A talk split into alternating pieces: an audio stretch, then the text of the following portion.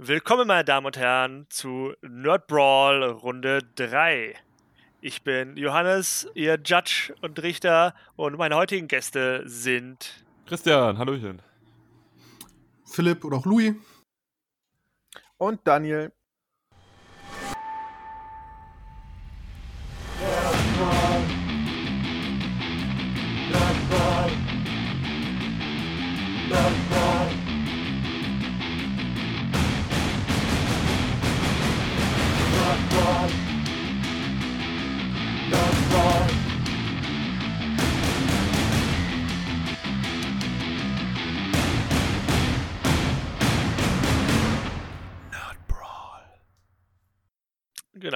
Und dann hören wir uns einmal kurz rein, wie die Regeln sind.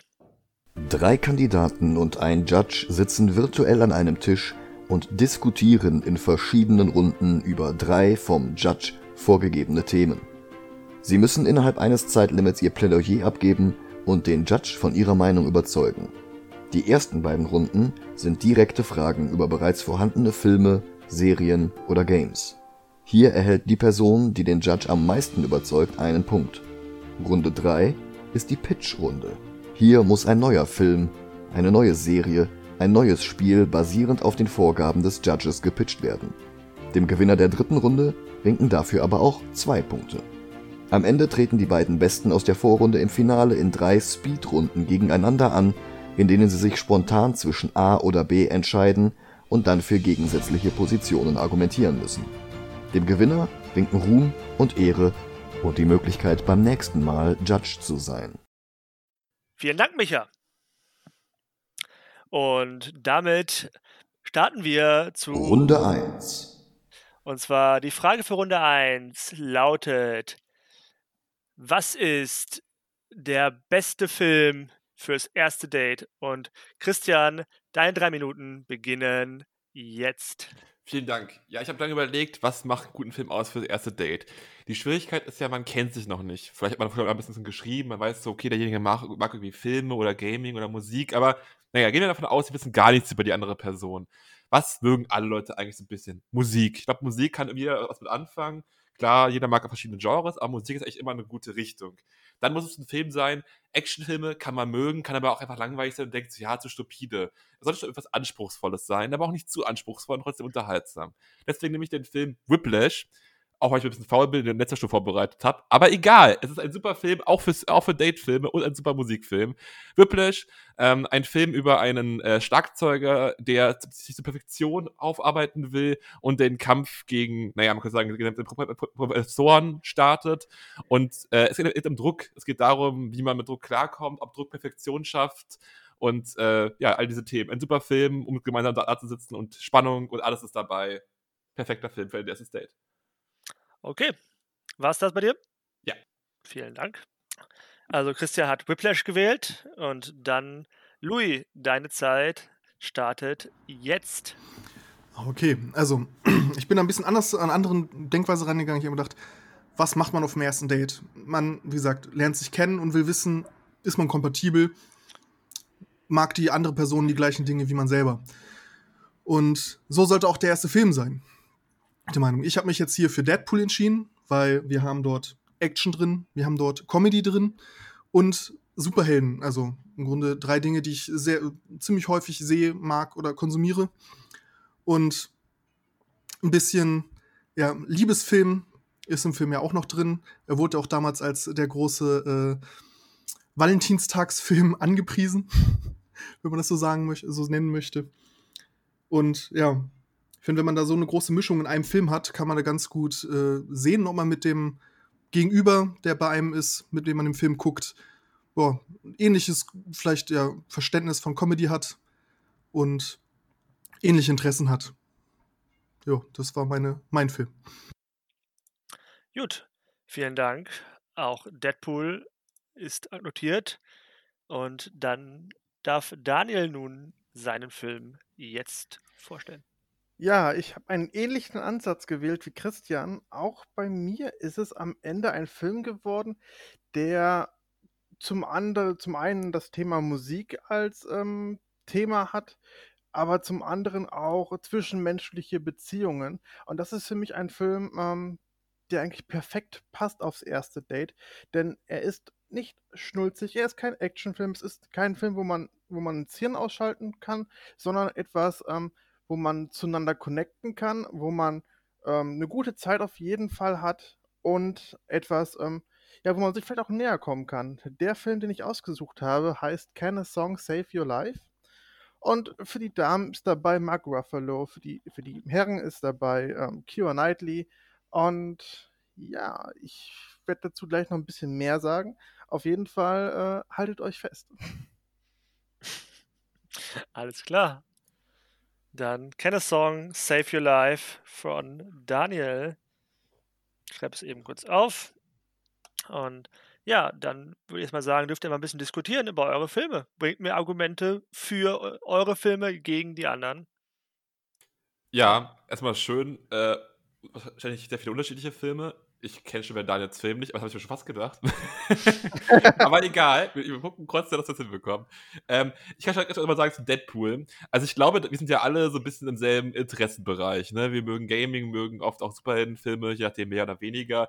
Das heißt, Deadpool passt wahrscheinlich, weil wir ja irgendwie schon jemanden, einen Partner hätten, der ähnlich tickt, so vom Interessen her. Trotzdem würde ich sagen, wenn man allgemein geht, als besser Dating-Film, ist Deadpool eine schwierige Wahl. Also wenn man jetzt so guckt, Leute, die jetzt gerade, glaube ich, auch auf Comics stehen oder sowas, ähm, ist, glaube ich, Deadpool jetzt nicht so allgemein tauglich für jeden und halt mhm. auch relativ brutal teilweise.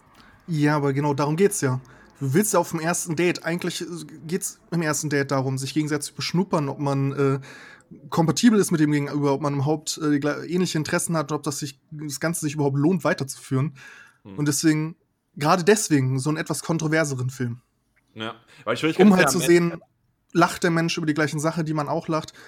Vielleicht, es muss ja auch nicht mal sein, vielleicht, vielleicht äh, mag die Person ja auch Superhelden gar nicht, aber äh, guckt sich den trotzdem an und diskutiert mit einem drüber, weil es einem wichtig ist, äh, oder dem gegenüber wichtig ist, äh, zu erfahren, was man selber über diese Filme denkt. Ja, aber gut, jetzt, jetzt, jetzt setzt ja Deadpool nicht wirklich ein Diskussionsthema auf, was man auch irgendwie auch debattieren kann. Dafür ist der Film ja schon sehr stupide. Ich glaube, wir können, wir wissen alle, dass, dass man auch über die stupidsten Filme irgendeinen irgendein Scheiß rauskramen kann, wo man drüber äh, diskutieren kann, ob jetzt die Szene gerade überhaupt so funktioniert oder nicht oder sonst wie. Mhm. Aber ich glaube, da hast du die Frage falsch verstanden. Es heißt ja der perfekte Film für das erste Date, nicht für dein erstes Date. Genau das, ist das Problem, weil wenn jetzt irgendein Typ mal kommt, den du nicht kennst, irgendein Typ kommt mir raus und sagt, okay, ich brauche den perfekten Film fürs erste Date, du kennst den Typen nicht, der kann also nicht Musiker sein, Gamer sein, was auch immer, da musst du halt einen Film finden, wo man sagt, okay, das ist eigentlich passt immer, egal wer du bist. Ne? Und das ist halt die Schwierigkeit. Ja, aber das ist halt auch die Sache, äh, da werden wir dann nie auf einen Nenner kommen. Weil ja, es gibt, es gibt nicht den Film, den, den, den, jeden, den jeder zufriedenstellt. Und man kann ja auch sehen, dass Deadpool jetzt einfach sozusagen der Platzhalter ist für dann halt alle anderen kontroversen Filme, die man noch nehmen könnte.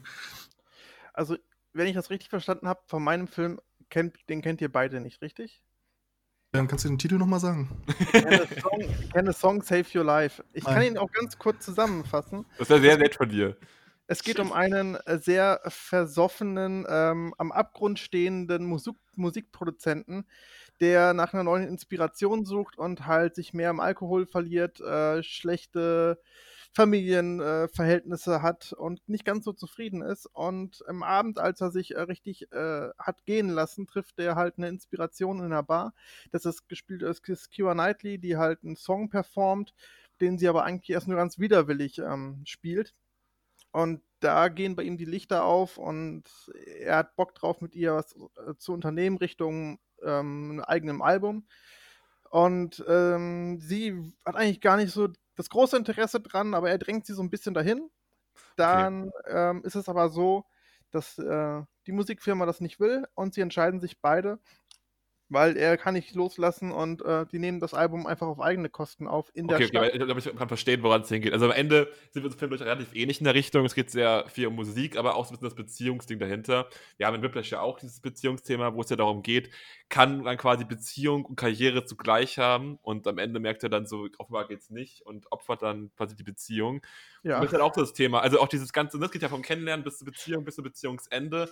Und deswegen auch eigentlich auch ein sehr schönes Thema, sich darüber Gedanken zu machen. Naja, passt denn zwischen uns beiden jetzt in dem Moment, wo man auf der Couch sitzt und sich diesen Film anschaut. Mhm. Ähm, deswegen auch in gewisser Weise näher bringt und auch in gewisser Weise Diskussionen ranbringt. Und parallel dazu hat man einen Film, der einen wirklich antreibt, weil die Musik einen antreibt und man wirklich begeistert ist. Ich glaube, jeder Mensch, der einigermaßen Musik mag, ist begeistert. Und ich kann das auch schon, ähm, äh, auch schon sicherstellen, dass es so ist, weil ich den Film auch schon geguckt habe mit vielen Leuten zusammen und die alle danach waren genial. Also gerade Frauen habe ich sehr oft gemerkt, dass sie extrem. Also, ich finde, eure beiden Proble Filme haben halt das Problem, dass wir hier halt immer noch von einem ersten Date reden und es hört sich beides nach Film an, wo man halt sehr genau hinhört und sehr, also eher so stumm nebeneinander sitzt, weil man halt die, die, die Geschichte laufen, verfolgen möchte und muss, weil sie halt doch sehr tiefgehend ist und äh, komplex. Und das ist halt, wie gesagt, bei Deadpool nicht der Fall. Es ist eine Comedy-Action, ja. wo du halt lachen kannst, wo du auch zwischendurch mal eben so ein paar Smalltalks machen kannst, weil halt nichts, du nicht unbedingt was verpasst. Aber aber, das stimmt, das, stimmt zwar, aber am Ende kannst du zusammen Emotionen erleben. Und das ist auch was, was dann, glaube ich, zusammenschweißt. Und du hast danach dann ja die Chance, darüber zu reden. Weil es ist ja eh so ein Ding, ne? Kino als erstes Date ist auch immer scheiße, wissen wir alle so ein bisschen. Äh, weil am Ende sitzt du da dunkel nebeneinander, kannst nicht reden, das ist ziemlich blöd. Aber das geht ja eher darum, dass danach, ne? Du gehst danach nochmal essen, dann hast du damit halt dich zu unterhalten. Und das ist das Ding. Du schweißt dich mal zusammen, weil du zusammen diesen, diesen Film erlebt hast, dieses Erlebnis hattest. Und dann kannst du darüber reden. Stattdessen irgendwie zu gucken, wie irgendwann äh, wie der abballert, das ist halt irgendwie nichts Emotionales und nichts, was halt zusammenschweißt. Ja, also was, was unsere beiden Filme ja gemeinsam haben, ist das Thema Musik, wobei es bei mir, also bei dir ist es ja so die Karriere, Musik und wie sieht es aus mit Beziehungen, ist kein Platz für. Und bei mir ist es so, dass ähm, im Film gezeigt wird, dass äh, Musik miteinander verbinden kann, anderen Menschen aber auch äh, helfen kann, Probleme zu überwinden. Ich glaube, jeder von uns hatte schon mal, also dürfte das kennen, dass ähm, wenn wir irgendwie eine schlechte Phase haben oder eine gute Phase haben, dass uns Musik immer hilft, dieses Gefühl zu verstärken oder auch ähm, uns einfach zu helfen. Und dieser Film verdeutlicht das auch nochmal, sei es bei familiären Problemen, sei es bei Beziehungsproblemen. Am Ende geht es uns einfach immer irgendwie besser und das ist Musik, äh, das einfach jeden connected. Und ich glaube. So, dein, dein, dein, Film doch ein bisschen sehr stark nach äh, emotionaler Tragödie klingt. Nein. Weil er ein bisschen zu sehr runterzieht. Nein, gar nicht. Tatsächlich ähm, klingt das so, ja, aber der Film ist ähm, locker leicht. Du kannst währenddessen auch reden. Das ist kein Film, wo du irgendwie analytisch rangehen musst oder so, sondern der ist wirklich locker leicht. Der ist. Ähm, aber was, was, würdest, was, würdest, du sagen, wie fühlt man sich nach dem Film durchschnittlich? Richtig gut. Richtig gut. Das ist so ein lebensbejahender Film, der einfach nochmal das Leben, die Musik und einfach äh, die Liebe feiert. Okay. Und danach hast du einfach ein richtiges Hoch. Ja, also ich okay. finde halt, man fühlt sich halt nach, nach Whiplash halt emotional aufgeladen, aber auch irgendwie erfreut und alles. Und es ist halt, am Ende hast du ja dieses, dieses unglaublich tolle Finale, was, wo man, wo der Takt noch in den, in den Knochen noch minutenlang weiterhält und du hast die Beziehung und man sollte vielleicht auch, auch noch auch für die Beziehung leben, was er dann immer noch so ein bisschen merkt. Ähm, ja. Okay. Entsprechend, ich habe eure Argumente gehört. Ich habe so ein bisschen jetzt für alles ein bisschen, ein bisschen was versucht aufzuschreiben. Nicht ganz einfach. Also ich habe so rausgehört, bei Christians Film natürlich auch um Musik, es geht darum, aber auch, es wird auch angemerkt, dass er, dass er eher tiefgehend ist, dass er auch sehr emotional ist, dass, es aber auch, dass man auch da oft mithören muss, dass es sehr viel auch um das Verständnis des Films geht und dass er auch am Ende seine Beziehung opfert, vielleicht zur Karriere. Dann bei Louis ging es darum, dass der Film durch seine Gewalt sehr kontrovers ist, aber es wurde auch relativ oft gesagt, dass er gut ist. Er soll ein bisschen, er ist ein bisschen stupide. Wie gesagt, äh, Louis hat, Louis hat angemerkt, dass es ein Platzhalterfilm ist, für, als Massengeschmack für alle so ein bisschen. Hm, bei Daniel habe ich rausgehört, es geht, er ist auch tiefgehend, es geht auch um Musik, es geht auch um Probleme und Problembewältigung, aber er ist nicht trocken, sondern am Ende ist er, hat man ein locker leichtes Erlebnis ich das so, so rausgehört habe. Und ja, es war nicht so ganz einfach, aber ich fand, äh, am Ende haben, war für mich dann doch Deadpool der Gewinner. Also die, einfach, weil ich diese Idee mit dem, dem ja. Platzhalterfilm, irgendwie, dass es all, allen so ein bisschen schmeckt. So, man kann, man kann ganz gut drüber lachen, man hat ein bisschen Action. Irgendwie, selbst für Nicht-Comic-Fans ist da was zu finden. So, das ist meine Begründung. Whiplash, denke ich, ist, würde ich, glaube ich, als zu krass fürs erste Date ansehen. Der geht, der ist schon, der nimmt einen schon mit in vielerlei Hinsicht. Kenne Song, Save Your Life ist vielleicht nett, vielleicht was für, für kommende Geschichten, aber muss man auch entsprechend auch da wissen, ob der Partner sowas in die Richtung gut findet. Okay. Und dann schreiben wir es auf. So, Dann starten wir doch mal weiter mit Runde 2. Ich möchte hier von euch wissen, welcher Film hat die beste Kamerafahrten oder die beste Kamerafahrt bzw. Kameraeinstellung?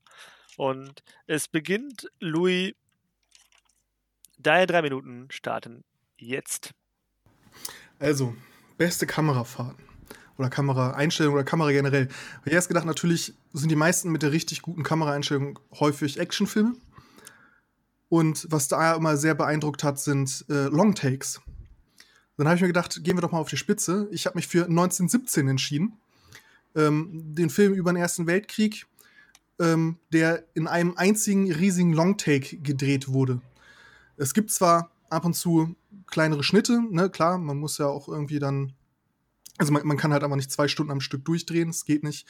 Aber der Aufwand, der, der quasi ähm, entstanden ist, um das zu ermöglichen, ist absolut Wahnsinn. Also es geht nicht nur dabei los, äh, dass sich da jemand eine Kamera schnappt und jemandem hinterherläuft, sondern die gesamten Sets vom Film mussten äh, selbst gebaut werden, mussten so gebaut werden, dass äh, der Kameramann und die Kamera ungehindert äh, dem Geschehen folgen konnte.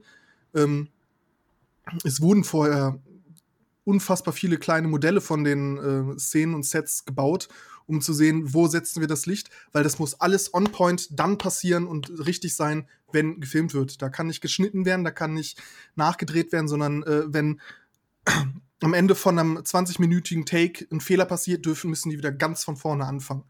Und das ist so dermaßen beeindruckend, ähm, dass ich der Meinung bin, das ist der Film mit der besten Kamera. Alles klar. Vielen Dank für deinen Film 1917. Dann darf entsprechend Daniel nun seinen Film vorstellen. So, mein Film ist Gravity von Cuaron und Kamera dort geführt hat Emanuel Lubeski. Und was macht diesen Film so besonders? Ähm, er spielt ähnlich wie in Interstellar, den ich als erstes auch im, im Kopf hatte, im Weltraum. Aber hat äh, im Gegensatz zu Interstellar ein richtiges Mittendrin-Gefühl, denn die Kamera, die ist nie statisch, die bewegt sich immer mit und es, es fühlt sich, die Kamera fühlt sich halt die ganze Zeit immer schwerelos an und gibt einem dadurch dieses Gefühl, ebenfalls mit in diesem Film zu, zu schweben. Dann ähm, aber gibt es auch Szenen, ähm, wo es halt äh, intimer wird, wo es um die Person geht, wo es dann wirklich nah an den Menschen rangeht und auch dort gibt es einfach schöne Momente, die eingefangen werden. Und ich finde diesen Film unfassbar vi visuell auf, also gezeichnet. Und was ich auch ganz geil fand, waren äh, POV-Momente, also Point-of-View-Momente, die, die, die sich diese Schwindelerregende in diesem Film nochmal mehr haben erleben lassen. Und Name ist hier halt einfach Programm, also Gravity. Du hast diese ganze Zeit das Gefühl, mittendrin zu sein. Und dieser Film und vor allen Dingen die Kamera, hm, die zieht dich dadurch so immersiv rein in diesen Film, dass du halt einfach dabei bist und mitfühlst mit dem Ganzen. Also sei es halt die Action, die teilweise passiert, obwohl halt kein Sound zu hören ist, bist du halt so unfassbar da drin, sodass diese Kamera eigentlich nicht nur ein, ein, Instrument für den Film ist, sondern auch ein Instrument für den Zuschauer, um das ganze Klangbild des Films äh, dir visuell darzustellen. Und das macht er unfassbar gut. Und wie sie den gemacht haben, dass die halt ähm, ja quasi so ein, ein Rig genommen haben, das eben halt die ganze Zeit tiltet, damit du dieses schwerelose Gefühl hast, finde ich auch geil, dass die extra dafür was gebaut haben. Und tolles Ding. Okay. Das war's. Lass mich eben kurz aufschreiben. Äh, da, da, extra gebaut. Dann. Christian? Ja, danke, genau. Äh, ich finde sehr spannend, dass 1917 gewählt wurde. Ich habe auch überlegt, ob ich sowas nehme, so einen One-Take-Film, wie zum Beispiel auch mein Lieblingsfilm Birdman, den hatten wir ja schon mal gehabt. Aber ich habe mir überlegt, naja, ich finde, das ist, glaube ich, eher Filmtechnik. Gestimmt, das ist äh, wirklich eine große Herausforderung gewesen, also wirklich auch beeindruckende Leistung gewesen in diesem Film. Aber die Einstellung und die Kamera selbst war es, glaube ich, nicht das Überragendste, es war allgemein der Faktor, wie diese Kamera genutzt wurde und wie die ganzen Sets gebaut wurden.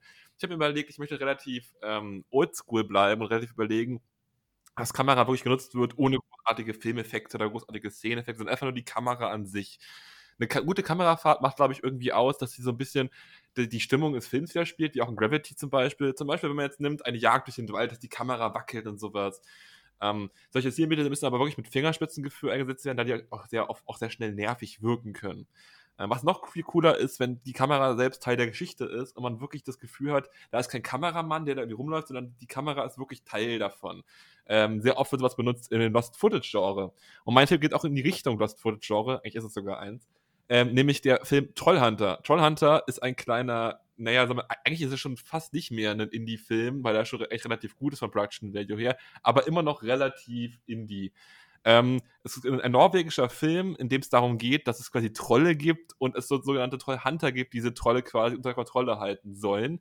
Und ähm, ein kleines Kamerateam geht los, um quasi eine Reportage über, diese, äh, über Norwegen zu machen und ein paar ähm, tote, ähm, ich glaube, es waren Schafe und sowas, egal, auf jeden Fall gibt es da Vorkommnisse und finden dann heraus, dass es diese Trolle gibt und folgen dann einen sogenannten Trollhunter und der zeigt ihnen dann so ein bisschen, wie das so funktioniert. Ähm, die Kamera ist dabei quasi immer die Kamera des Filmteams, die quasi unterwegs ist und äh, deswegen fühlt man sich da wirklich so mit drin und hat wirklich diese, diese Atmosphäre, die dieses Kamerateam da ähm, füllt und hat auch, auch sehr oft diese wackelige Kamera, die aber nie nervig wirkt, sondern einfach immer authentisch und man guckt da gerne mit dabei zu. Und vor allem ist auch eine große Herausforderung im Film, weil der Film natürlich relativ low budget ist und die Trolle nur ein, zwei Mal zeigen wollen, aber trotzdem andeuten wollen, damit es nicht ganz bescheuert wirkt. Und deswegen ist es eine große Herausforderung, diese Kamera richtig einzustellen. Und deswegen finde ich diesen Film passt perfekt äh, für diese, für dieses, äh, ja, für diese Runde. Trollhunter. Das war es eigentlich auch schon. Yep, ist notiert. Trollhunter von Daniel die Trolle, die unter Kontrolle gehalten werden müssen. Von Christian meinst du? Was habe ich, hab ich Daniel gesagt? Ja. Dann Christian, ja, von Christian. Und ja, ich gebe euch jetzt 10 Minuten Zeit zur Diskussion. Die starten jetzt. Ich mag direkt was zu Trollhunter sagen.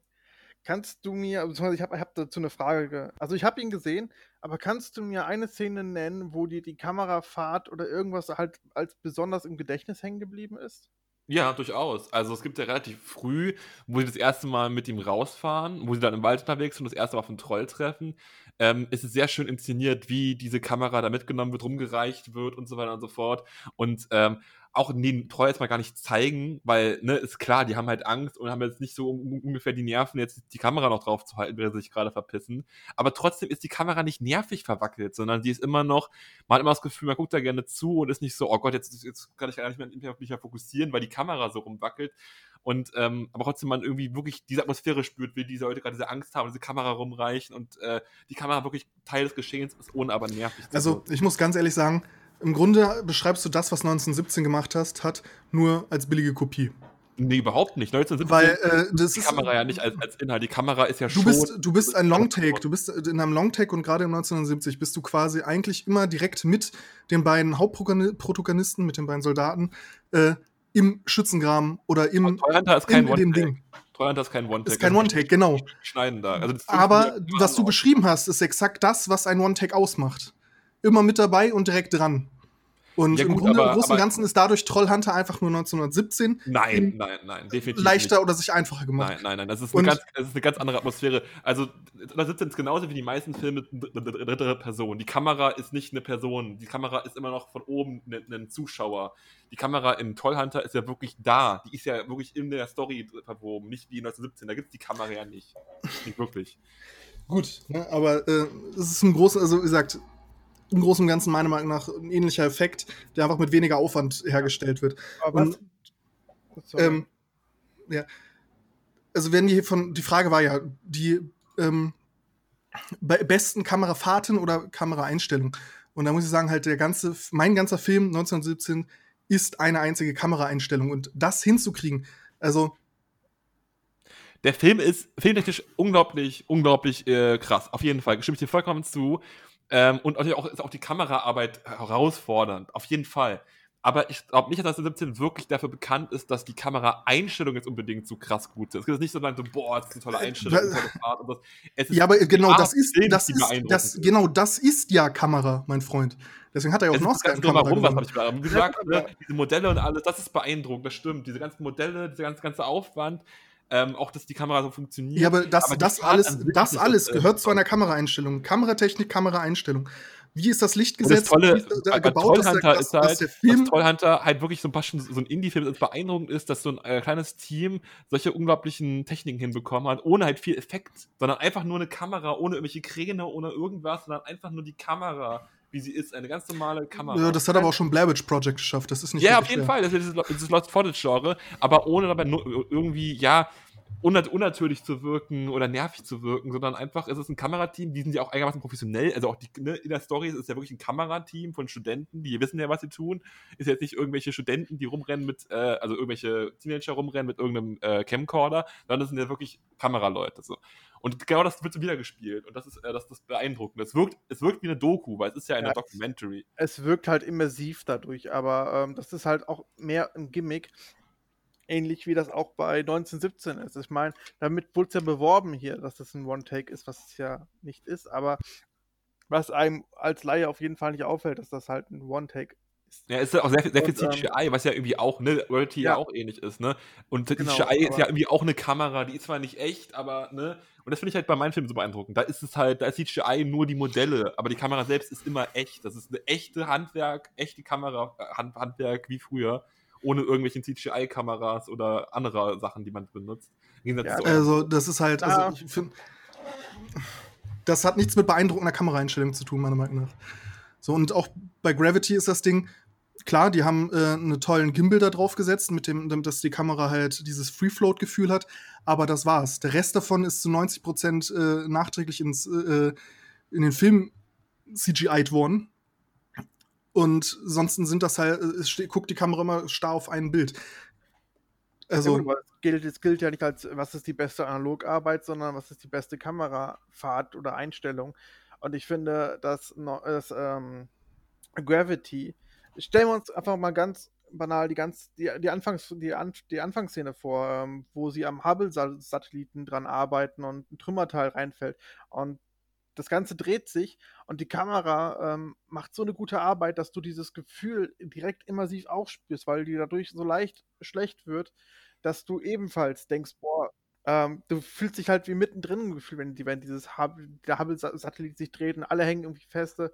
Es gibt, ähm, also das ist halt nicht nur ein Gimmick, sondern es, es ist immersiv für den Film und dadurch hast du halt immer das Gefühl, dass du dabei bist, also dass du selbst irgendwie mit da im, im Weltraum wärst. Bei 1917 hast du halt das Ich will, halt nur mal, ich will nur mal hervorstechen, dass glaube, wenn jetzt die Frage wäre, die ist natürlich die, Frage, was ist die bessere, beste manuelle Ka äh, Kameraarbeit, ne? Also wirklich ohne Effekte, sondern einfach nur eine Person mit einer Kamera. Dann würde ich halt schon sagen, dass mein Film halt ja definitiv da am meisten heraussticht. Das muss man halt differenzieren. Auch versteht man halt mehr. Steht man auf diese alte Kameraarbeit oder wirklich, dass man jetzt mit heute modernen Techniken arbeitet. Wir müssen, glaube ich, immer differenzieren, ob es in der Frage darum geht, Kameraeinstellung oder Szene. Weil Kam beste Szene würde ich sofort sagen, Gravity hat hier auf alle Fälle die Hosen an in den ganzen dran. Aber Kameraeinstellung heißt, ähm, wie ist die Kamera eingestellt? Was, was, arbeitet, was arbeitet die Kamera gerade, um das aufzunehmen, was uns so atemberaubend macht? Und da ist halt, äh, ja, bei Gravity natürlich ein toller technische Gimmick mit dem Gimbal. Ähm, bei dir ist es halt das Oldschool, dass einer die Kamera in der Hand hat und, und halt hinterher rennt, was ich jetzt, ne, was halt der, An der Anfang der Videofilm- oder Videofilmgeschichte ist. Oder halt meins, wo halt ein, ein Bombast an Film von vorne bis hinten minutiös durchgeplant werden musste, damit die Kameraeinstellungen und die Kamerafahrten perfekt on point passen. Dass wenn die von ober oberirdisch in unterirdisch gehen, wo sie zum Beispiel durch die äh, Schützengräben in die, äh, in, in die äh, Crew oder halt in die, in die, äh, ins Unterirdische halt gehen, dass die Kamera keinen Fokus verliert, dass halt äh, dort Ja, auch richtig genau. ausgeleuchtet ist alles. Das- Das, alles gehört zur halt Kameraeinstellung. dir- Und das Ja, ist bei dir, und das ist das alles ist Kameraeinstellung. Und das passiert bei Ja, äh, Christian gar nicht. Da, da ist einfach nur jemand, der mit einer Kamera hinterherläuft. Und bei Daniel muss ich ganz ehrlich zugeben, ähm, ja, dieser Gimbal oder diese, dieses Free-Float-Ding, das ist super geil. Das habe ich auch bei mir auf der Arbeit, haben wir das mal versucht nachzumachen.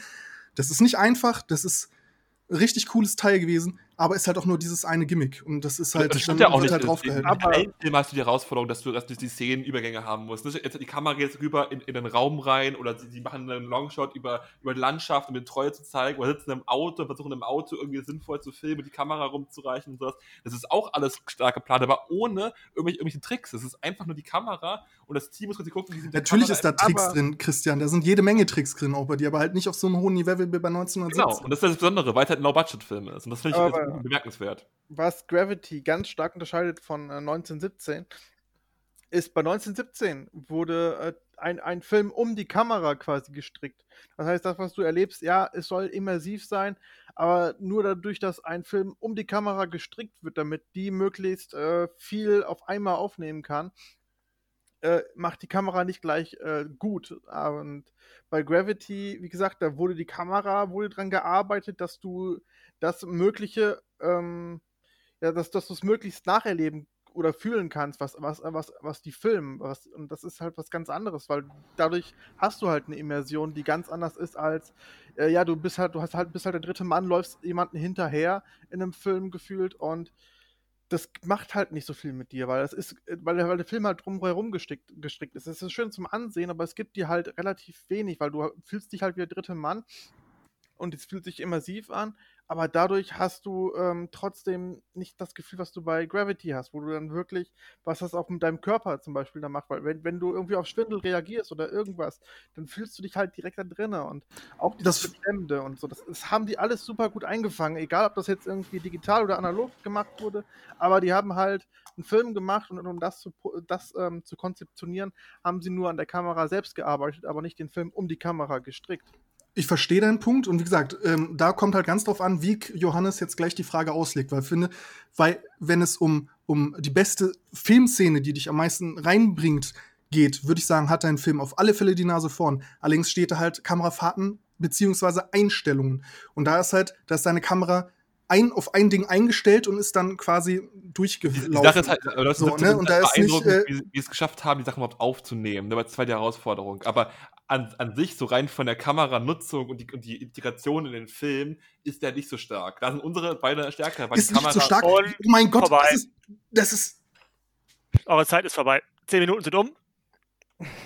Dem eure Diskussion war lang und vielfältig.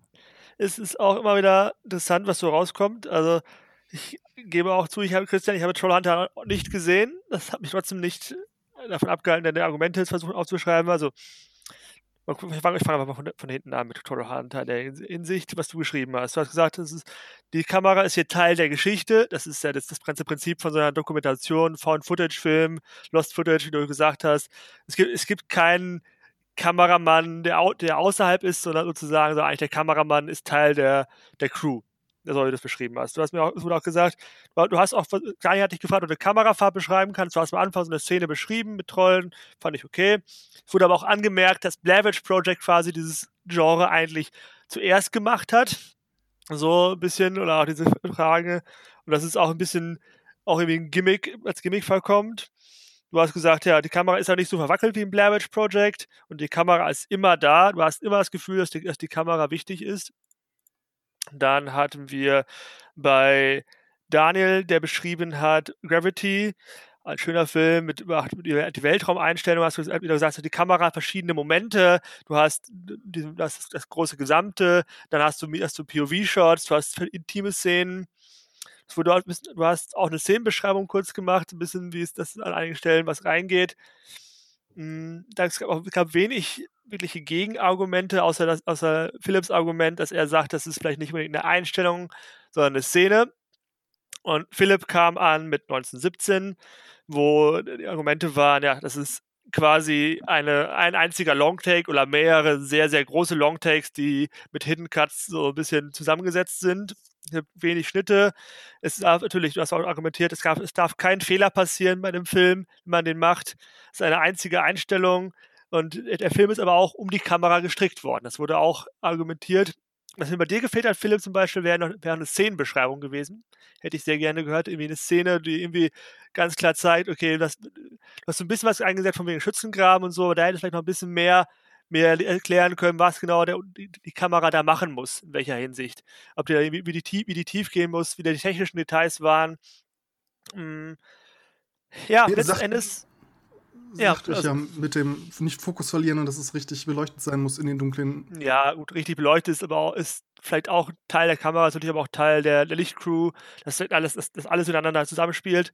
Ich fand aber die besten Einstellungen insgesamt hat mir Daniel am besten beschrieben. Mit Gravity und den verschiedenen Einstellungen, dass du, dass du wohl die Schwerelosigkeit hast, dass du diesen Tilted Rig hast, der genau, genau diese Schwerelosigkeit noch viel besser darstellt, das Schwindelgefühl, du hast POV-Momente. Ich konnte mir ganz klar Vorstellungen geben, wie die Kamera aussieht. Der Punkt geht an Daniel. Juhu. GZ. Ja. Danke, danke.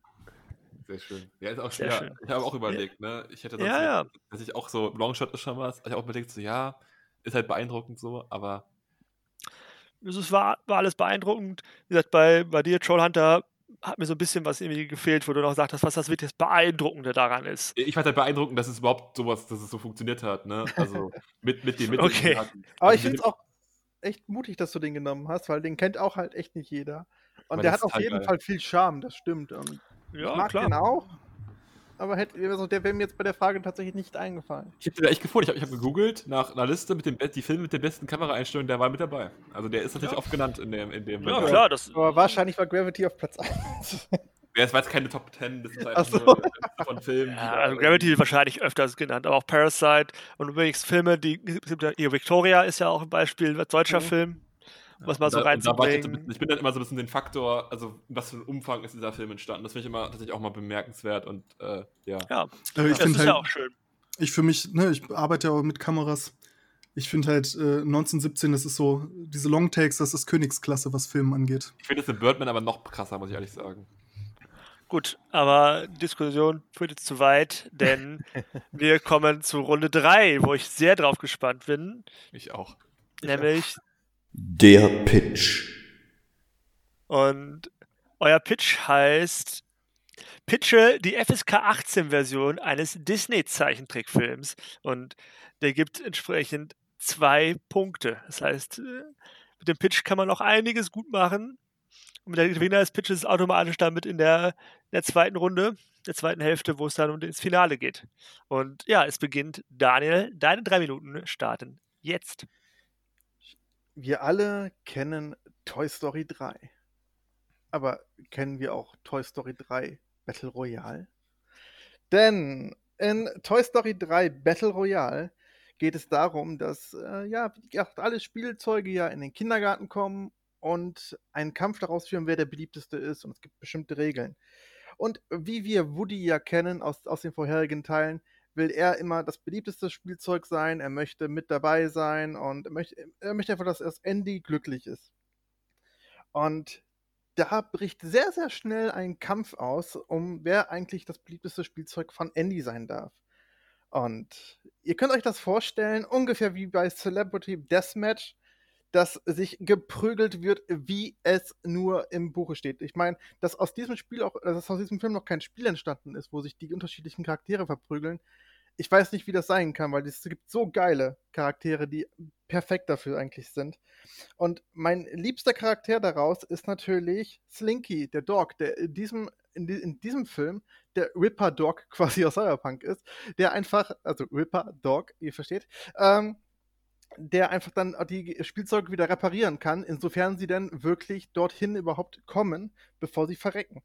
Und es entstreitet ein, ein wirklich brutalster Kampf um die, um die Liebe zu Andy und allen anderen Spielzeugen, die einfach dann unten sind und Woody am besten oben. Und so geht dieser Film ungefähr, ja, nur 80 Minuten. Und er ist brutal. Da werden Schaltkreise rausgerissen, da wird die Wolle, die rot, die einfach nur so Blut wie Sau rausgerissen. Und ähm, ja, am, am Ende des Films, so viel möchte ich schon mal verraten, bleiben nur noch Buzz und Woody übrig. Und Buzz, wie wir ihn ja kennen, ist ja eher so der ruhige, besonnene, der Woody einfach zur Vernunft bringen möchte. So, ey, es bringt doch nichts, und dass wir uns alle umbringen. Und er lässt ihn aber keine Wahl und Buzz schneidet hinten die Schnur mit seinem Laser durch von, von, von Woody, sodass er nichts mehr machen kann, nicht mehr reden kann, nichts mehr. Und dieser Schuss verbraucht aber auch die letzten Batterien von, von Buzz und beide sinken sie zu Boden.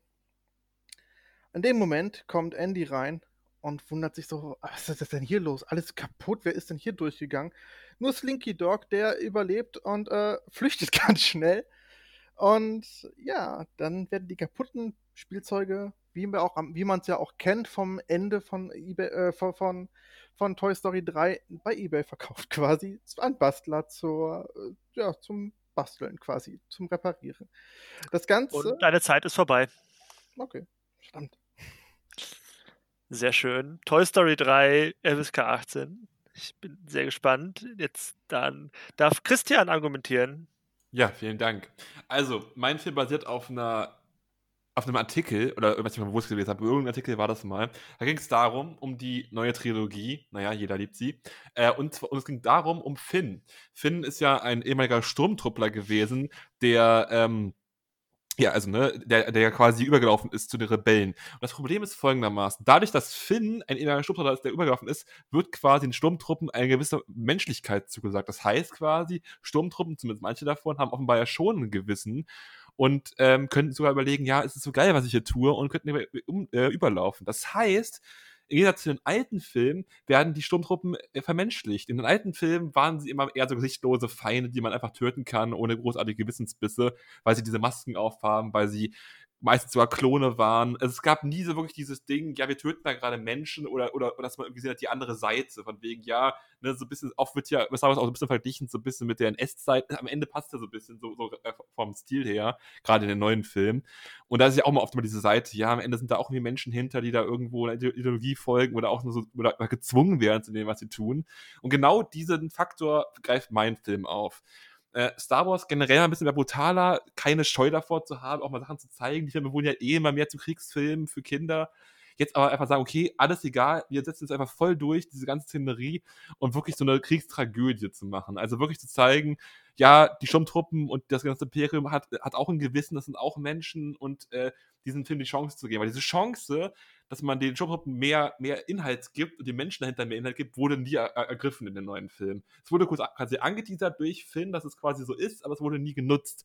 Und genau das tut mein Film. Die genaue Story habe hab ich noch nicht äh, aufgeschrieben. Es wird einfach ne typisches Ding sein. Wir haben zwei Seiten, so ein bisschen wie auch in diesem neuen Dogfighting-Game. Äh, da gibt es ja auch, wo man auch diese beiden Seiten so ein bisschen kennenlernt. Da wurde es ja ein bisschen gemacht. Äh, einfach aus zwei ähm, Punkten quasi, zwei Hauptpersonen jeweils auf jeder Seite, nimmt man sich dann hin und am Ende führen die da zusammen zu einer großen Story. Man kann es, glaube ich, vorstellen, was ich damit meine. Ähm, um diesen Faktor etwas vorzustellen. Ich glaube, das ist ein spannender neuer Ansatz, Star Wars mal zu nutzen. Gab es bisher noch nicht so.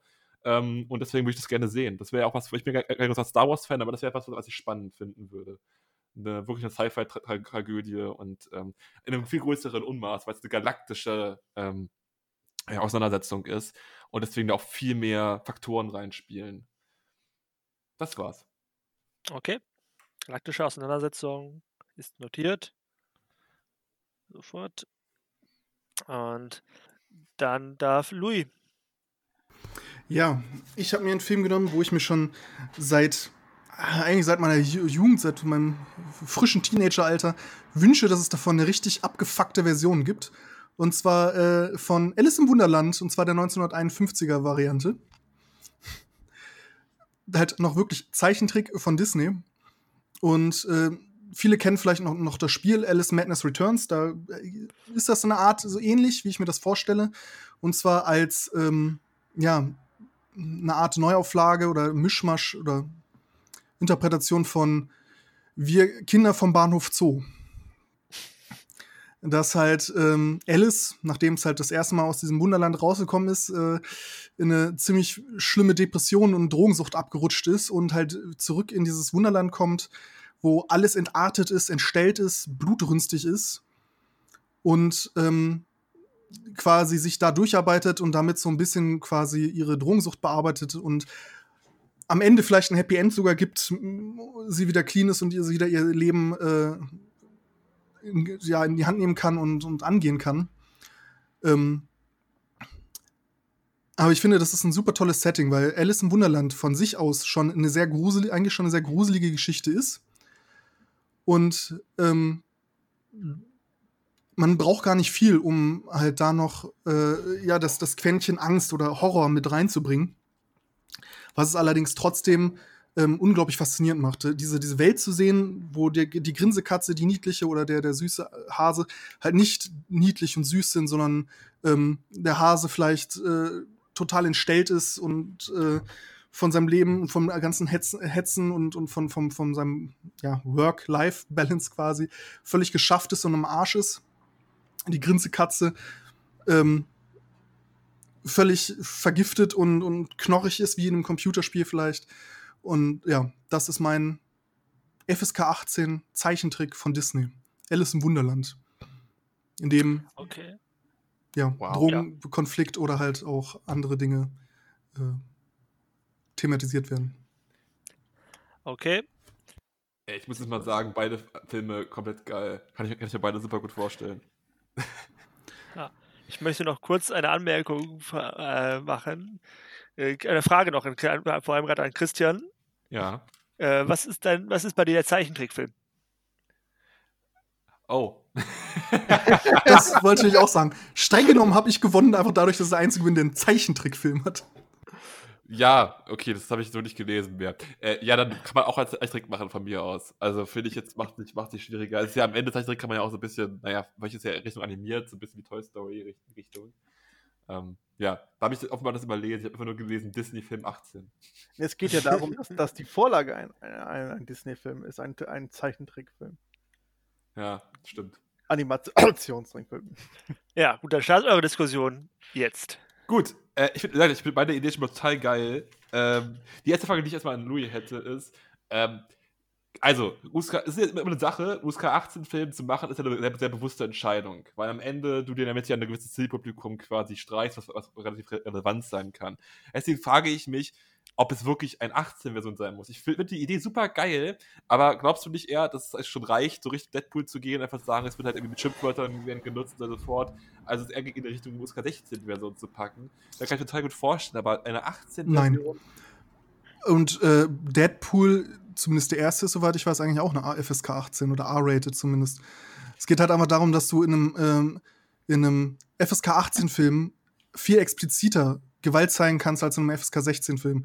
Und um halt diese, diese entrückte Art dieser, äh, dieser Welt so richtig eskalieren zu lassen, muss es halt an manchen Stellen, nicht die ganze Zeit, aber so ab und zu, einfach so eine Messerspitze zu viel sein. Damit die Leute sich halt, also ich fand auch schon damals als Kind, fand ich Alice, in, Alice im Wunderland immer super gruselig, weil es halt eigentlich eine absolut schon damals nicht wirklich freundliche Welt war.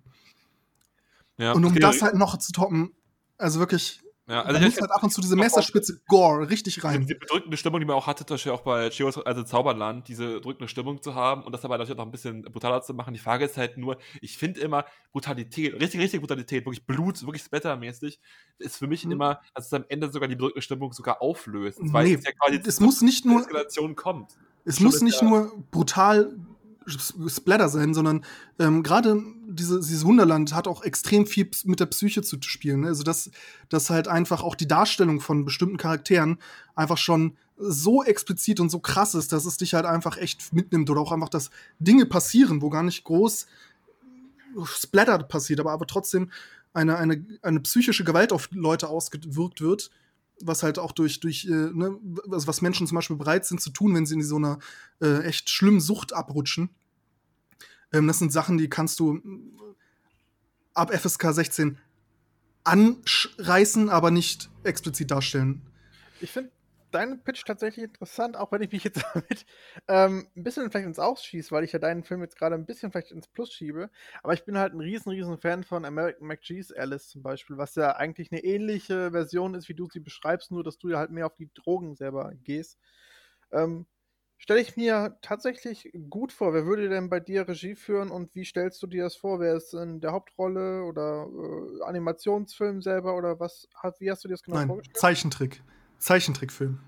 Okay. Und dann würde ich am liebsten ähm, als, als Künstler und als äh, Autor oder Regisseur, ähm, na, Night Me, Night Me Before Christmas Autor. Tim Burton? Tim Burton, genau. Tim Burton. Der hat, der, hat schon, der, der hat schon Alice im Wunderland gemacht und das war Ich weiß.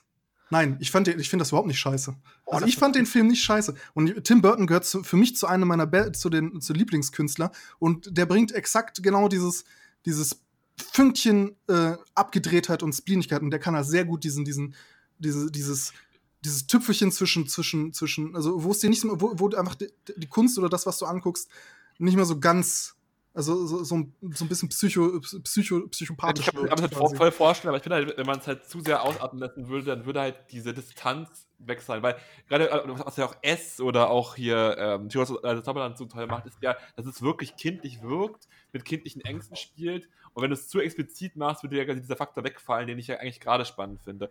Ja, das ähm, soll auch nicht, kind, nicht kindlich sein.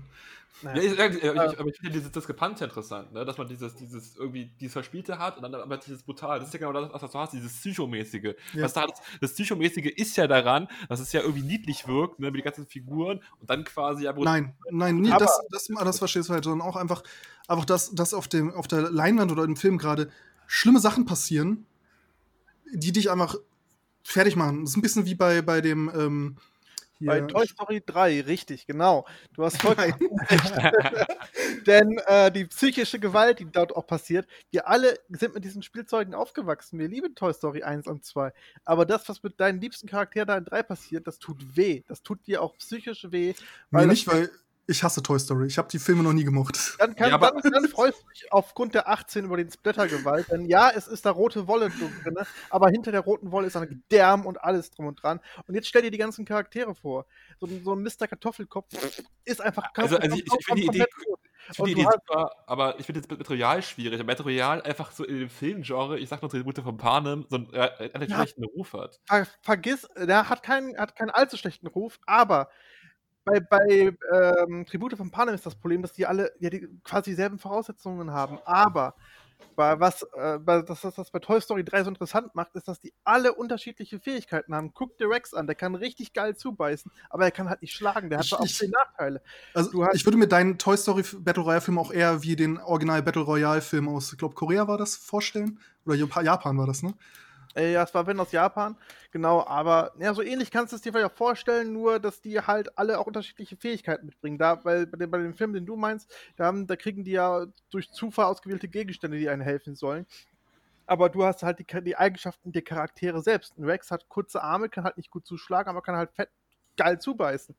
Ähm, ein, ein, ein äh, Geldschwein kann dir halt äh, mit ähm, dem, den Münzen, die es gespart hat, einfach mal in die Fresse spucken. Was Also, man- also, Also, ich hast der Film, der Film wäre auf alle Fälle super witzig. Ich finde den Film wirklich beide super interessant, aber die Sache ist ja so ein bisschen, dass bei mir die Relevanz ja interessant ist, weil das dauert Bei dir ist relevant, dass du keinen Zeichentrickfilm gewählt hast. Ja, okay, das stimmt. Aber das, das, aber das Star Wars-Genre ist aktuell an, an einem ziemlich schwierigen Punkt. Ne? Die letzte, letzte, letzte Trilogie, letzte Trilogien, kann man sogar sagen, kamen beide so, so semi-gut an. Und ich glaube, es ist wirklich in eine neue Richtung zu gehen. Und meine Filme in eine neue Richtung, nämlich mehr in dieses Düstere reinzugehen. Ja, Äh, und ja- wirklich, jetzt, jetzt die, diese, diese Schranken, die sie bisher hatten, die sie ja eh kaum wirklich genutzt haben, weil es war ja immer schon eher kriegsmäßig und wurde immer ist- krasser. Ne? Wir, man, hat- wir hatten ja sowas schon fast, ne? Also Rogue One ist ja ein bisschen düsterer. ja, genau. Ist leider nicht Das so schlimm, mehr- so höher- wie ich es mir vorgestellt hatte, ja- aber Du hast ja sogar sowas wie Clone Wars oder so, was jetzt auch nicht kein Zeichentrickfilm ist, aber selbst da hast, du- hast du ja schon sowas in der Art, wo einfach Charaktere mehr beleuchtet werden, im Hintergrund bekommen. Ja, aber äh, bisher wurde auf die Seite, also ich weiß, ich kenne das Expanded Uni- Universe nicht so zack. Ich, ich rede wirklich jetzt über das, über das große Kino-Universum. Okay, Und aber da ja. haben wir halt das Problem, dass sowas ich mir gut vorstellen könnte, dass man einfach Star Wars dann noch ein bisschen mehr Tiefe gibt und wirklich so diese Diskrepanz da darstellt. da haben wir generell das Problem, dass Star Wars jetzt Disney gehört. Ja, aber Disney kann das, glaube ich, auch anders. Also, das ist nicht das, das Thema, dass Disney jetzt komplett davor äh, wegscheucht. Wir reden ja über USK 18-Film von Disney. Also reden wir ja nicht Ja, über das Problem, dass klar. Disney generell keine Filme macht ab 18, sondern das Problem haben wir, ja- jetzt ignoriert in diesem Bereich. Damit wären alle Filme nicht möglich. das Problem ist, dass ein äh, FSK 18 einem Star Wars gar nichts bringt, denn äh, was die Star Wars-Fans wollen, ist nicht mehr Gewalt in den Filmen, sondern die wollen einfach mehr Univer also Universe in diesen Filmen. Die wollen mehr Charaktere, mehr Völker, die wollen mehr Erklärungen und nicht unbedingt zwingend Gewalt. Das Aber, ich glaub, aber das Problem Wir ist halt, wollen die verdammte alte Republik Ich glaube, es, es, macht es. Ist halt, ist halt einfach nur, dass ja trotzdem die Angst da ist, wenn man jetzt Charakteren zu viel Tiefe geben würde, äh, also zum Beispiel jetzt die, die, den Sturmtruppen jetzt wirklich ein Gesicht geben würde, dass es dann wirklich den Krieg darstellt, dass das aber ein jungen Publikum halt schwer zu vermitteln ist oder ähm, ja. Deswegen ich eher darum, USK 18, ja, mh, hm, ich sage einfach nur generell, dass es quasi sich mehr trauen kann. Ähm, Ob es in USK 18 ist, ist eine andere Frage. Ich meine, darum geht es hier, aber trotzdem, wir wissen schon, was ich meine. Ne? Mhm. Ich sage jetzt nicht, dass, dass es jetzt Splatter-Movie werden muss, wo es überall Blut spritzt. Äh, mhm. einfach nur, dass es quasi sich keine, keine, dass es keine Sperren mehr gibt, keine Barrieren mehr gibt, sondern man kann also zeigen, was man möchte und keine Angst davor haben, also, dass es ein Film also ganz, ganz im Gegenteil zu äh, Toy Story 3, denn äh, könnte auch einen Nachfolger kriegen, ähm, wo, wo das zweite, der zweite Teil, deswegen es hat keine Barrieren, keine Grenzen, äh, wenn es beim, beim Bastler Teil 2 gibt, äh, the, the, Toys are back und dann geht es da bei den Bastler Also ich finde ja, ja, wenn wir von, von FSK 18 reden, ne, dann ähm, gucken das mehr Erwachsene natürlich. Ne? Wir wissen alle, es gucken auch verdammt viele Jugendliche. Das lässt sich nicht bestreiten. Aber ich glaube, dass mein Film mit seiner Thematik einfach einen, eine, ähm, mehr also, Chancen auf dem Markt hat oder eigentlich eigentlich äh, eher auf dem Markt gehört also als glaub, halt so ein bisschen neuer also Battle Royale Film mit Toy Story was mein Film hervorsticht, ist, glaube ich, dass es äh, Star Wars von allen, den wir jetzt genannt haben, aktuell die meiste Relevanz hat, weil es am aktuellsten ist. Alice im Wunderland Star Wars ist tot. lange nichts mehr. Und äh, Toy Story ja erst recht nicht. Toy Story ist fast in Vergessenheit geraten. Und Louis Film ist viel zu anspruchsvoll, ja, Louis, um, um, Masse zu erreichen. Vor allem Louis, ich, find, ich, ich, ich mag ja deinen Ansatz, aber was, was wir in dieser Gesellschaft nicht brauchen, ist noch mehr verstörte Kinder, Jugendliche, Erwachsene, die zum Psychologen brauchen, äh, dann lieber ein bisschen mehr Sag's Gewalt. Mit Film. Ja, also deswegen aber, ist das ja, der Film soll ja genau das aufmachen. Das, soll, das Film soll, soll sozial kritisch sein. Er ja. soll ja genau aufzeigen, dass hier was ganz schlimm, ganz übles falsch läuft in der Geschichte oder in Aber unserer Welt. Alles, alles. Und es braucht mehr solche Filme. Wir können uns nicht die ganze Zeit ins Besinnungslose gucken mit irgendwelchen äh, Filmen, ja, vor allen die. Äh, USK 18-Film nicht bedrückt machen mit Und vorbei. Mann, oh Mann mehr Leute in den Knast als zum Psychologen. genau. Lieber mehr Leute in den Knast als zum Psychologen ist das Statement des heutigen Podcasts. Gucken wir mal. Ja, also gut, ich, ich sage von direkt, ja, Christian, das Argument, dass dein Film kein Zeichentrickfilm ist, hat es sehr, sehr schwierig gemacht für dich noch weiter zu argumentieren. Du hast so ein bisschen gebracht, so irgendwie neue Richtung, mehr Tiefe für Star Wars. Aber es kann auch das Argument, braucht Star Wars da die Richtung, gibt, gibt, gibt das, dieses Charakter, dieses zwei Seiten Kriegstragödie, gibt es da wirklich mehr Tiefe. Rogue One hat aber da angebracht als ein Film, der im Star Wars-Universum ähnliche Dinge gemacht hat. Und mir hat mir so ein bisschen was gefehlt bei dir. Einfach irgendwie, also abgesehen von Zeichentrick, sorry, Deswegen, Star Wars ist es leider nicht. So viel mal vorab. Jetzt die beiden etwas schwierigen Pitches. Ja, Toy Story 3 ist nicht direkt ein Zeichentrickfilm, würde ich aber noch gelten lassen als Animationsfilm. Kann man drüber diskutieren. Alice im Wunderland ist der einzig richtige Zeichentrickfilm. Ja, das stimmt. Du hast hier, äh, Philipp, du hast deinen Pitch hier so als Alice im Wunderland featuring Wir Kinder vom Bahnhof Zoo genannt. So ungefähr. Ja. Du hast gesagt, äh, gruselig, grotesk, es geht um psychische Gewalt, es geht um splinge Charaktere, die, du hast, warst doch der Einzige, der mit Regisseur gearbeitet hat, der Tim Burton. Tim Burton hat, hat, hat, Van Nick hat zwar weder Regie noch irgendwas am Drehbuch gemacht für Nightmare Before Christmas. Ich glaube, der hat nur. Der hat die Figuren der hat gemacht, Konzept, der hat eine Konzeption, glaube ich, wie ein Pitch für Nightmare Before Christmas gemacht. Das ist aber prinzipiell ist es, ein, ist es viel Ideen. Ist Tim Burton. Aber man denkt immer, dass Tim Burton super viel mit. Und kurzer Fact-Check gerade: Deadpool ist FSK 16, auch in Deutschland. Ha. Und kurz was noch zu berichtigen: USK ist für, ist für Spiele, FSK für Filme. Um das hier nochmal ganz kurz reinzubringen. Genau. Daniel, du hast ja uns gepitcht, dann Toy Story 3 Battle Royale, wo es der Kampf, äh, der beliebteste Spielzeug ist, Du hast Celebrity Deathmatch angebracht. Das, ich glaube, es lief auf MTV, wenn ich mich recht entsinne. Das mit, es war ja mit Knetfiguren für die jüngeren Zuschauer. War auch sehr interessant. Dann, ja, du hast den, den Ripper Dog und Dog-Witze gemacht. Und es ging darum, am Ende, dass es ein brutaler Kampf wird und am Ende, ja, nur Bass und Buddy übrig bleiben. Ja, es wurde argumentiert, der Markt will das eigentlich gar nicht sehen. Man will nicht, dass seine, dass seine Lieblinge sterben. Du hast wieder gesagt, vielleicht tut es, aber gerade deswegen sollte man es machen. Du hast gut argumentiert mit den unterschiedlichen Fertigkeiten und Fähigkeiten. Ja, es, es war, es war schwierig, würde ich sagen. Prinzipiell ist es fast egal, wem ich den Punkt geben würde von euch beiden. Da, deswegen, ich habe mich am Ende da ich nicht denke, dass Tim Burton die richtige Wahl ist, wieder für, für Alice im Wunderland für Daniels Film entschieden. Tim Burton wird viel zu unterschätzt, verdammt. Also ich mag Tim Burton sehr gerne, aber ich fand Tim Burtons Alice im Wunderland Realverfilmung nicht wirklich gut. Ich glaube nicht, dass Tim Burton ein guter Animations- Zeichentrickfilm. Aber ich, ich finde einen Realfilm wie Alice Madness Returns äh, richtig geil. Das finde ich auch richtig geil. Darauf ja. habe ich jetzt gewartet, weil das finde ich unfassbar geil. Ja, das hat aber keiner wirklich angebracht. Deswegen ich, hatte, ich habe Madness Returns erwähnt. Ja, kurz. Ja, hast du, aber du hast dann einen ganz anderen Film gepitcht. Genau, du hast einen anderen Film gepitcht. Du hast nicht Madness Returns gepitcht, ja. du hast ja mehr so ein bisschen. Es gibt ja es gibt diesen Film Return to Oz, falls den wer kennt. Ich, ich, sollte, ich sollte vielleicht aufhören, immer sozialkritische Filme zu, zu pitchen, weil das irgendwie anscheinend nie, nie ankommt. Mach ich aber auch ständig. Sozialkritische Filme sind schwierig zu pitchen, finde ich. Aber ich finde, aber ich finde, Tim Burton und sozialkritische Filme passen nicht zusammen. So, oh, Sweeney Todd. Sweeney Todd. Ja, guck dir Edward mit den Sternenhänden an. Das ist ja, gut, okay. Also, es ist aber auch ein Märchen, es ist aber auch ein Märchen des Blinige. Ich sehe Tim Burton nicht so auf dieser Ebene, so wie dieser, so dieses harte Drogenfilm, FSK 18. Das passt nicht. Also in meinem Bild von Tim Burton passt das nicht. Da passt eher das etwas witzigere, splinigere ja. 12, 16. Ist ja auch Geschmackssache. Ich meine, bin ich der Judge und ich habe auch nicht, ich habe, gebe zu, ich habe keine objektive Meinung. Ich, aber nach euren Argumenten fand ich, dass Daniel die besten Argumente gemacht hat, weil er mehr von seinem Cast erzählt hat, so ein bisschen wie die mhm. Figuren mit, 18, äh, mit FSK 18 funktionieren und sich da auch am Ende das, das Finale, schön, dass wieder das, das dramatische Ende, dass am Ende die, die Figuren alle auseinandergekommen sind und dann Andy reinkommt und denkt sich, what the fuck just happened here? Hat mir sehr gut gefallen. Deswegen gehen meine zwei Punkte für den Pitch an Daniel. Danke, freut euch auf Teil 2, The Toys Are Back. Und es wird noch einen Solo-Film geben über Whipper Dog, der am, am, Ende des ersten entkommen ist und bei Dr. Doolittle aufschlägt. Aber das ist auch eine Art, einen Film, also auch eine Art, eine Film-Trilogie zu beenden, einfach alle töten. Also ich finde das äh, interessant auf jeden Fall.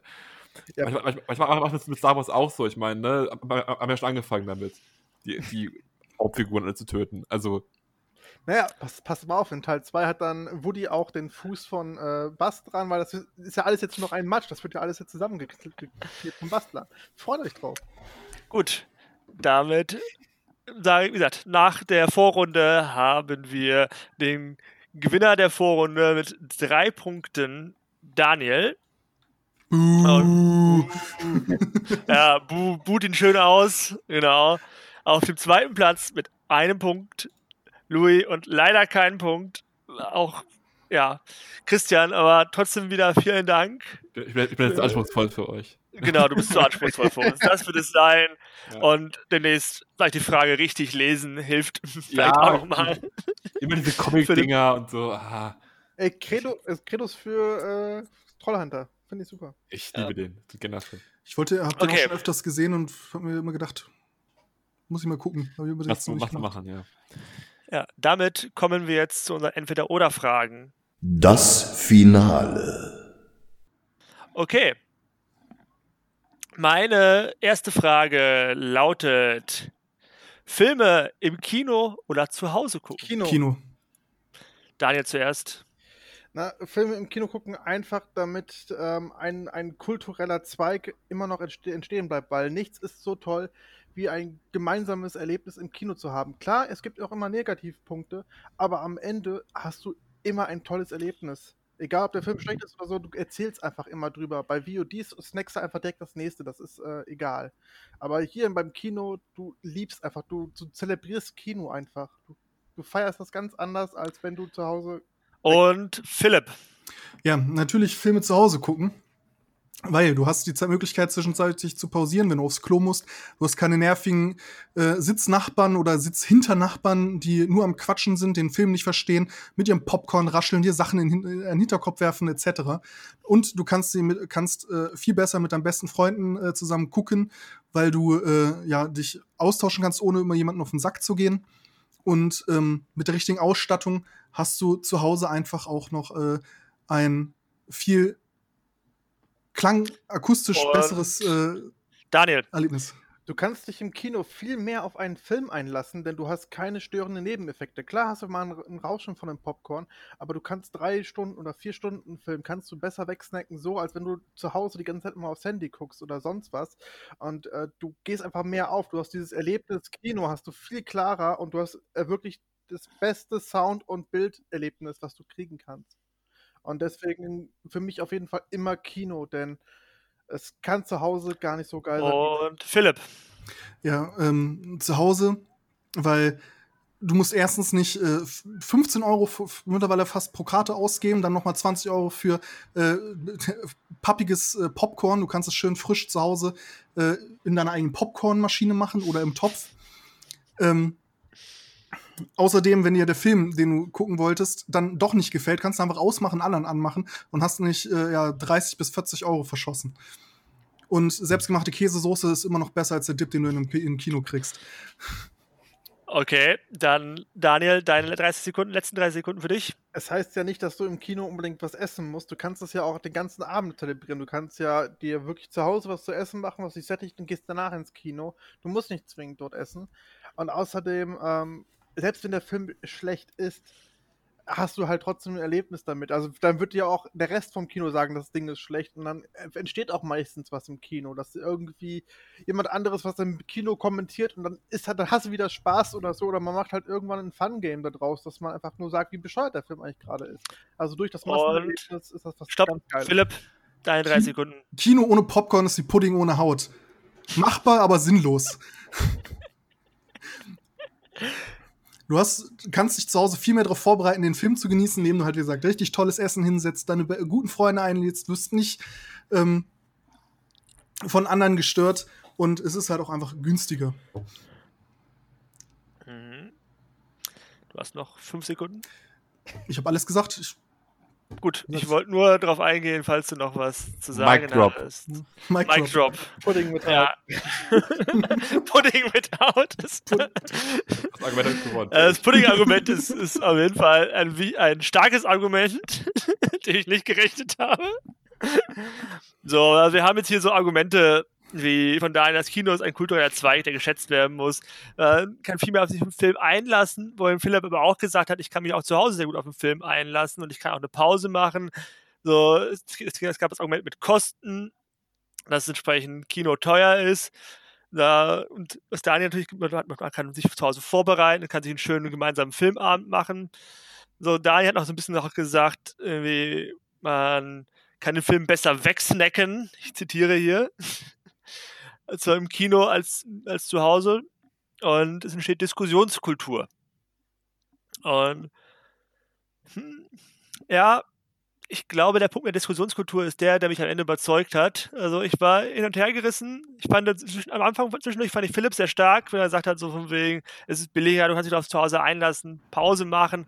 Äh, klar, ich bin auch großer Kinofan, aber keine Diskussion. Und deswegen fand, finde ich Daniel einen kleinen Ticken besser und gebe Daniel den ersten Punkt. Und du bist also auch so ein Pudding ohne Hautesser. Nee, ich liebe Pudding mit Haut. Ich, ich hasse Pudding mit Haut. Ich bin, ich bin unparteiisch. Ich habe das so, keine Ahnung, ich habe die Pudding selbst gemacht. Ich bin sehr gespannt, wie ihr argumentieren werdet. Ihr werdet mich gleich ein bisschen hassen. Denn Frage 2 lautet: Till Schweiger oder Matthias Schweighöfer? Matthias Schweighöfer. Okay, Daniel. Ähm, seine Filme mögen zwar auch genauso schlimm sein, aber ähn oder ähnlich schlimm sein wie die von Til Schweiger. Jedoch ist der Mensch dahinter nicht so ein Arschloch wie Til. Äh, warte mal, darf man hier ex explizit sein? Ja.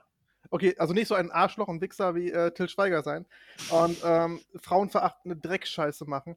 Deswegen ist äh, Matthias Schweighöfer in jedem Fall die bessere Wahl, weil die Filme auch ein bisschen mehr Gedankengut auch hinter haben. Okay. Und Philipp, deine 30 Sekunden. Mm, Im Gegensatz zu Matthias Schweighöfer hat Till Schweiger in einem ähm, in ja was war ja das ist ja du hast gewonnen Till Schweiger was soll denn der Scheiß Ist das wieder so ein scheiß Harry Potter? das einzige was, äh, für ihn spricht, ist ja, dass er bei ähm, Inglourious Bastards mitgespielt hat. So.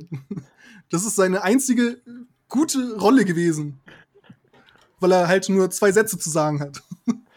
Okay, möchtest du aufgeben, Louis, oder soll Daniel? Ey, Ich, ich hau gerne noch auf Til Schweiger drauf, kein Ding. so, endlich. ja, aber der Mann, der bildet sich darauf auch einiges drauf ein, dass er in den internationalen Filmen ist und hat deswegen noch ein größeres Ego-Arsch als, als ohnehin schon. Und äh, ganz ehrlich, wenn sich selbst Quentin Tarantino schon über ihn lustig macht und, und ihm bewusst so wenig Sprech, Sprechzeit gibt, äh, will das auch was heißen international. Also, äh, ja. Äh, der Mann ist äh, Schmutz. Er ist Schmutz. Okay. Ich, Louis, deine 30 Sekunden, wenn du möchtest. Nee. Okay.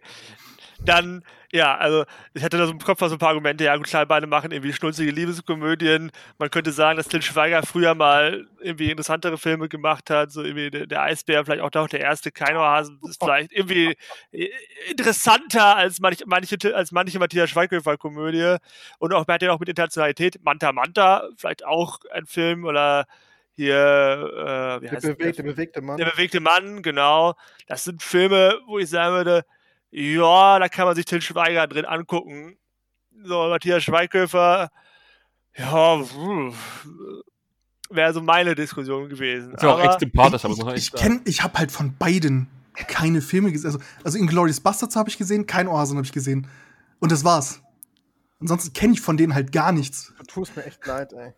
Obwohl doch, Matthias Schweighöfer hat, glaube ich, bei, äh, war der nicht auch bei ähm, Friendship? Hat der damit gespielt? Das weiß ich nicht. weiß ich Wo die nicht. zwei besten Freunde aus dem Osten nach Ja. Maueröffnung äh, an westlichsten Punkt Ich kenne Schweighöfer nur, nur, nur von Joko gegen Glas. Das war's. Gut. Ich glaube, die haben beide, be, beide äh, Schauspieler haben hier gerade ordentlich ihr, sein, ihr Fett wegbekommen. Ja, zu Recht, würde ich sagen. Gut. Ja, danke für Aber- die Frage. Es, es, es war mir ein inneres Bedürfnis, es hat mir echt gut getan. Danke. Das ist ja nur unser Podcast. Wir sind ja nicht hier, die hier Logisch, verklagt auch werden. Behandlung ein bisschen, ja. Ja. Aber ich gehe trotzdem noch weiter auf die dritte, die dritte Frage, die euch als Star Wars-Fans äh, interessieren wird. Denn sie lautet Star Wars Episode 1 oder Episode 7? Eins. Okay, Louis. Äh, Episode 1, weil ähm, Podracer. Und damit habe ich eigentlich schon gewonnen, finde ich. Ähm, dann das erste Mal Auftreten von, diesen, von Darth Maul, einer der geilsten Sith Lords, die es bis- äh, die es gibt, wenn man so ein bisschen Hintergrundgeschichte hat. Super cooler Charakter. Und äh, fucking, wie geil war das denn damals mit, ich weiß gar nicht, wie alt ich war, aber auf alle Fälle sehr jung, äh, dieses rote Doppellaserlichtschwert. Ey, tut mir leid, der Wahnsinn. Okay. Dann Daniel, Okay, deine 30 Sekunden. Episode 7 war für viele ein Abklatsch von Episode 4, was viele aber übersehen ist, dass Kylo Ren kein Abklatsch ist von Darth Vader oder sonst wem, sondern dass er als ähm, noch nicht entschiedener Sith da daherkommt, der noch mitten im Prozess ist. Und das ist was, was ganz neu ins Universum reingebracht wurde. Und zudem haben wir eine weibliche Heldin, was auch für die Zeit echt richtig, richtig krass ist. Zu Episode 1 muss ich sagen, ganz ehrlich, wer Midi-Chlorianer einführt, um, den, um, die, um die Macht zu erklären. Und stopp. Philipp. Ähm, ja, also, tut mir leid, aber äh, Serie 7 auch, oder Episode 7, auch wenn sie eine äh, weibliche Hauptrolle hat, ist die weibliche Hauptrolle, Hauptrolle halt einfach grottenschlecht geschrieben.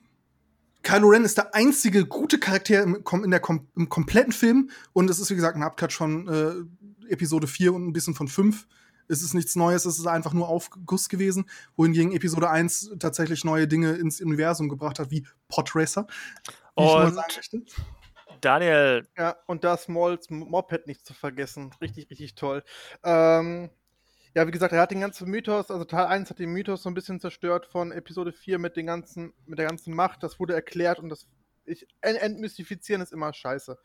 Äh, Teil 7, wie gesagt, es, es hat nicht alles kopiert, es hat was Neues. Wie gesagt, Kylo Ren hat was Neues, dass du eine Frau hast, die aus armen Verhältnissen kommt, hast, hast du zwar ähnlich gehabt mit Luke, er wird aber hier nochmal ein bisschen anders auf, aufge, aufgebracht. und stopp. Damit Louis, dein dritte. dritte. Äh, Episode 1 mag vielleicht ein wenig entmystifiziert haben, wohingegen Episode 1 den Auftakt zur kompletten Vernichtung dieses gesamten Franchises im Kino dargelegt hat. Wie gesagt, Episode 1 hat noch viel mehr auf die Hintergrundbücher eingegangen, hat äh, verschiedene Rassen und Völker eingebaut, die viel, also viel diplomatischer zusammenleben mussten als in Episode 7, wo halt es im Großen und Ganzen immer so mal einzelne äh, Monster of the Weeks gab, wenn man so sagen möchte, aber keine großen Völker, die sich, äh, die man da Und gesehen stopp, hat. Daniel, Ja, bei Episode 1 hast du ja auch eine gewisse Erwartung, wie es halt weiter, wie, wie es voranschreitet. Deswegen, ähm, aber das ha- hast du bei 7 halt nicht. Bei 7 dachtest du, es gibt was Neues und das, es wurden halt so viele andere Erwartungen dran gesteckt. Dabei hat man das halt übersehen, dass es was Neues gemacht hat. Also wie gesagt, Kylo Ren und die, die Entstehungsgeschichte des, des Kultes und ähm, der er- ersten Ordnung, ähm, das ist halt schon irgendwie auch interessant gemacht und da wird, wird auch, es bietet auch viel Material, was noch in zukünftigen Serien behandelt werden kann. Und es hat halt viel Neues. Stopp. okay. Das waren eure Argumente. Ich fühle mich ein bisschen schmutzig. Bin ich froh, bin ich froh dass, dass ich die Frage beantworte. Ich weiß nicht, welcher Film welcher ist. Das ist einer von Star Wars, ey. Ah, ich hatte noch eine Alternativfrage, die ich äh, für andere Momente gehabt hätte, wenn ich hier keine Star Wars-Fans hätte sitzen haben. Es ist, äh, ich fand es trotzdem, es ist eine hart umkämpfte Diskussion, finde ich. Da gibt viele Leute, die für beide Sachen argumentieren. Ich glaube, ich sehe sehe hier Tendenzen. Auch. Mm, Also es wurde gesagt, Episode 1 hat, hat Podracer, das Maul ist super cool. So, gut, im Film, es wurde, genau, das, das in 2 wurde gesagt, Kylo Ren soll, ist kein Darth Vader Abklatsch, Rey ist eine weibliche Heldin, das ist modern und gut. Wie gesagt, wurde auch gesagt, wurde aber auch, schlecht geschrieben wurde. Genau, ich wollte darauf ein, ein, eingehen. Hätte sie, sie wurde aber vielleicht nicht unbedingt gut geschrieben. Das, äh, dann wurde, wurde, auf die Ähnlichkeit zu 4 verwiesen. Es wurde darauf verwiesen, dass eins die, den, das eines der Episode 1 nicht gebraucht hätte, dass es das Ganze entmystifiziert hätte, wohingegen man argumentiert hat, dass 7 das Ganze, äh, den Auftakt zur Vernichtung des Franchises gemacht hat. Um hier mal Louis zu zitieren. Mm. Daniel hat aber auch Im gesagt, Kino. okay, im Kino, ja. Daniel hat natürlich aber auch gesagt, von wegen hier, es ist, es, es ist Teil der Entstehungsgeschichte. Es geht auch darum, dass hier äh, Auftakt gesetzt wird für neue Serien. Hm, weiß ich nicht. Ja, Midi-Chlorianer wurden für eins angewendet. Die komische Einführung im Star Wars-Franchise überhaupt, finde ich. Hätte es null gebraucht, aber trotzdem. Es ist, es ist sehr schwierig für mich, aber ich gebe Louis den Punkt. Für Episode 1. Podracer hat, war, war dieses, das schlecht, es wurde, es wurde in Episode 7 wurde, ich, hast du mehr gesagt, dass der schlecht, warum es schlecht geschrieben ist, ein bisschen, dass Ray, dass auch viel Abklatsch ist vom ersten, ja, vom siebten, dass es eins mehr neu macht, weil so ein bisschen die, Ich habe Aber 30 das- Sekunden Zeit und habe die Frage Ja. gerade gehört. Ja, das ist ja das Schlimme, das ist das Harte an der Diskussionsrunde, dass du wirklich zack, zack, zack, ja, du hast, du hast den Punkt fand- bekommen. Also, Ja, finde ich. Ich finde auch mein Argument halt mit dem, dass es halt deutlich mehr äh, Rassen im Universum gezeigt hat in Episode Mhm. 1 als im 7. Und das ist mir jetzt auch gerade erst aufgefallen. Im siebten Teil oder auch generell über die ganze letzte ähm, Trilogie, da gab es zwar immer wieder natürlich Aliens irgendwie auf den Besatzungen, aber so, so wie die Gungans oder äh, sowas, deren Habitat zu sehen oder sowas, das gab es gar nicht, oder? Habe ich das nicht im überleg, richtigen- ja, es gibt die, die Dinger, die Luke, wo- die Luke melkt, Na deren gut, das Habitat nehme auf ich- dem. Das, gebe ich- das zähle ich jetzt unter Monster of the Week. Ja. Ja, Mehr gut. Merchandise-Monster. Das ist das Ding. Ja, die Porks und so. Das ist ein bisschen auch Ja, das Merchandise ja gemacht, alles, aber. alles Teil 8. Ja, ja, das ist Teil 8, genau. Das ist nicht Teil 7. Aber es. Ähm, ja, sehr schön. Damit haben wir den Gewinner des der dritten Runde, des, der zweiten Runde des dritten Podcasts, nämlich mit 2 zu 1 gewinnt Daniel. Herzlichen Glückwunsch. Was, hab- was, was, was habe ich gewonnen? Du hast gewonnen, dass Die du ein nächstes Mal bei, bei einem der kommenden Male Judge sein darfst. Du hast gewonnen, dass du in, im kommenden Nerd Brawl Episode 4, dem Nerd Brawl der Sieger, gegen die Sieger der ersten beiden Runden antreten darfst. Okay, also, äh, ich, wie, also wie, wer, wer, ist denn eigentlich jetzt in der nächsten, in der, in der Finalrunde? Wer sind denn die Gewinner? Ja, in der Finalrunde, ja, das ich denke, das die Leute wissen es ja eigentlich schon, wenn sie unseren Podcast weiter hören. Deswegen, sonst muss ich es ja gar nicht verraten. Äh, also habe ich Erwachsensein gewonnen, Verantwortung und Arbeit? Toll. Genau. Und damit bedanke ich mich bei allen Leuten fürs Zuhören. Schaltet demnächst wieder ein. In zwei Wochen kommt die nächste Folge raus. Nerdroll Folge 4. Bis dahin. Bleibt immer schön nerdig. Tschüss. Tschüss. Neues Catchphrase.